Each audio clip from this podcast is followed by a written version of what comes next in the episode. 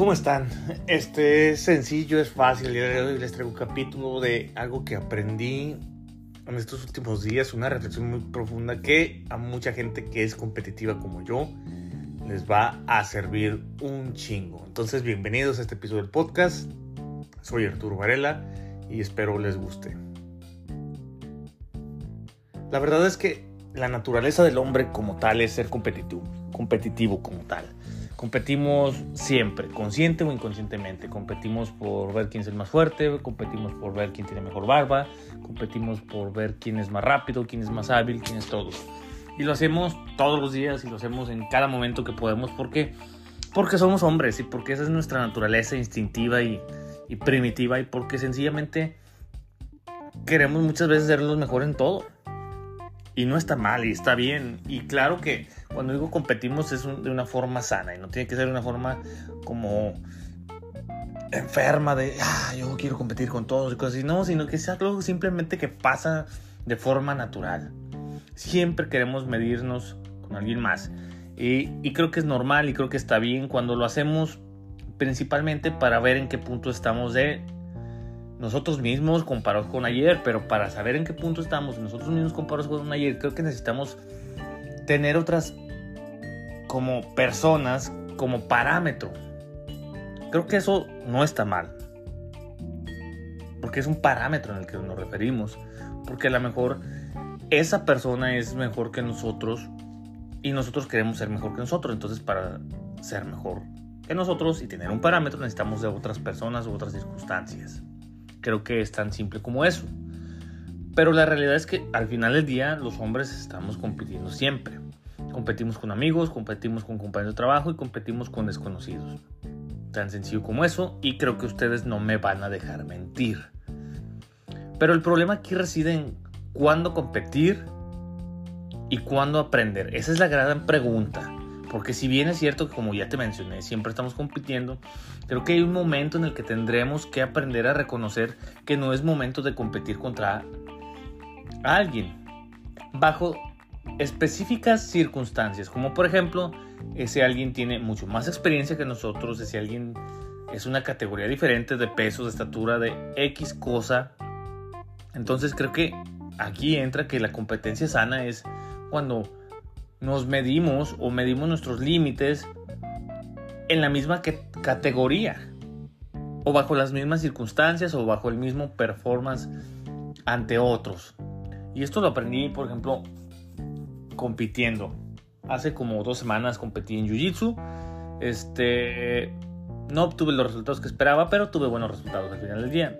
Lo importante o lo que aprendí aquí es la importancia de competir bajo esos mismos parámetros. ¿Por qué? Porque desafortunadamente en una de mis competencias, este, pues no había mucha gente en mi categoría de peso y subía una más, el cual no tenía problema y lo hice. Pero al momento de competir, te das cuenta que esos pequeños factores, como que el chavo o la otra persona sea más alta, como que te gane con algunos 5 o 6 kilos de más, como que con ciertas cosas, pues les da ventaja.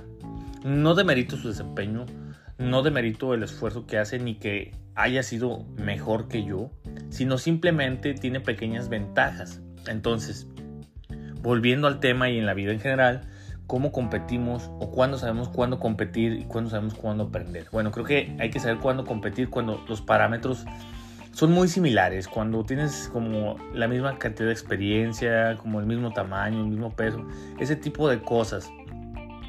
Porque por ejemplo en Jiu-Jitsu, si yo quisiera competir contra un cinta más avanzada que yo, obviamente me la voy a pasar frustrado toda la vida, porque esa persona lleva mucho más camino que yo, mucho más conocimiento, mucho más práctica, mucho más experiencia. Entonces, pues todo lo nuevo que yo intente al final del día va a resultar como frustrado porque es algo que él ya vivió y ya aprendió. Añadimos a eso si pesa más que yo, si es más alto que yo o si es más fuerte que yo o más veloz que yo. Entonces, lo único que voy a obtener con esa competencia, si la veo como tal, como competencia, es sentirme frustrado de no obtener ningún resultado y siempre estar, por así decirlo, perdiendo. Que en este caso también tiene que ver con tu mentalidad, o, pre, o sientes que pierdes o sientes que aprendes, pero esa es otra historia. Entonces la pregunta aquí es cuándo competimos y cuándo debemos aprender. Bueno, como ya te dije, hay que competir cuando estamos bajo parámetros, si no iguales, por lo menos similares. Cuanto a las características, en cuanto al ambiente, en cuanto a nuestro desempeño, experiencia, fuerza, velocidad, etcétera, tamaño, cosas así.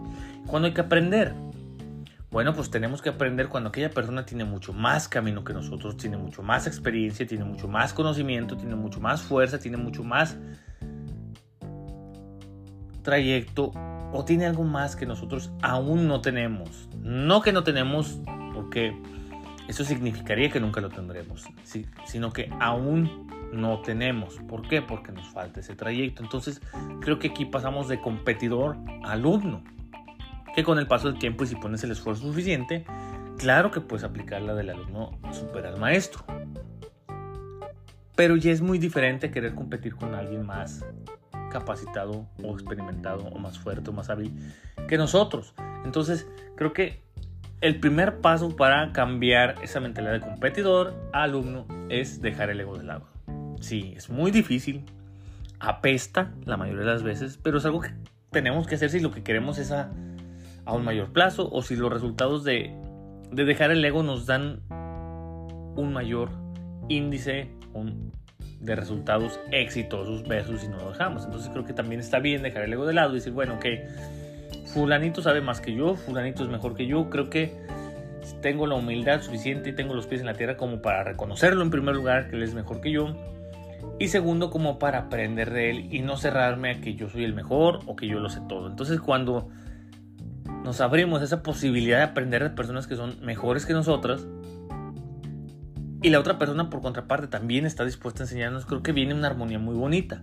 Porque entonces en lugar de competir, aprendes todo aquello que la otra persona te está compartiendo.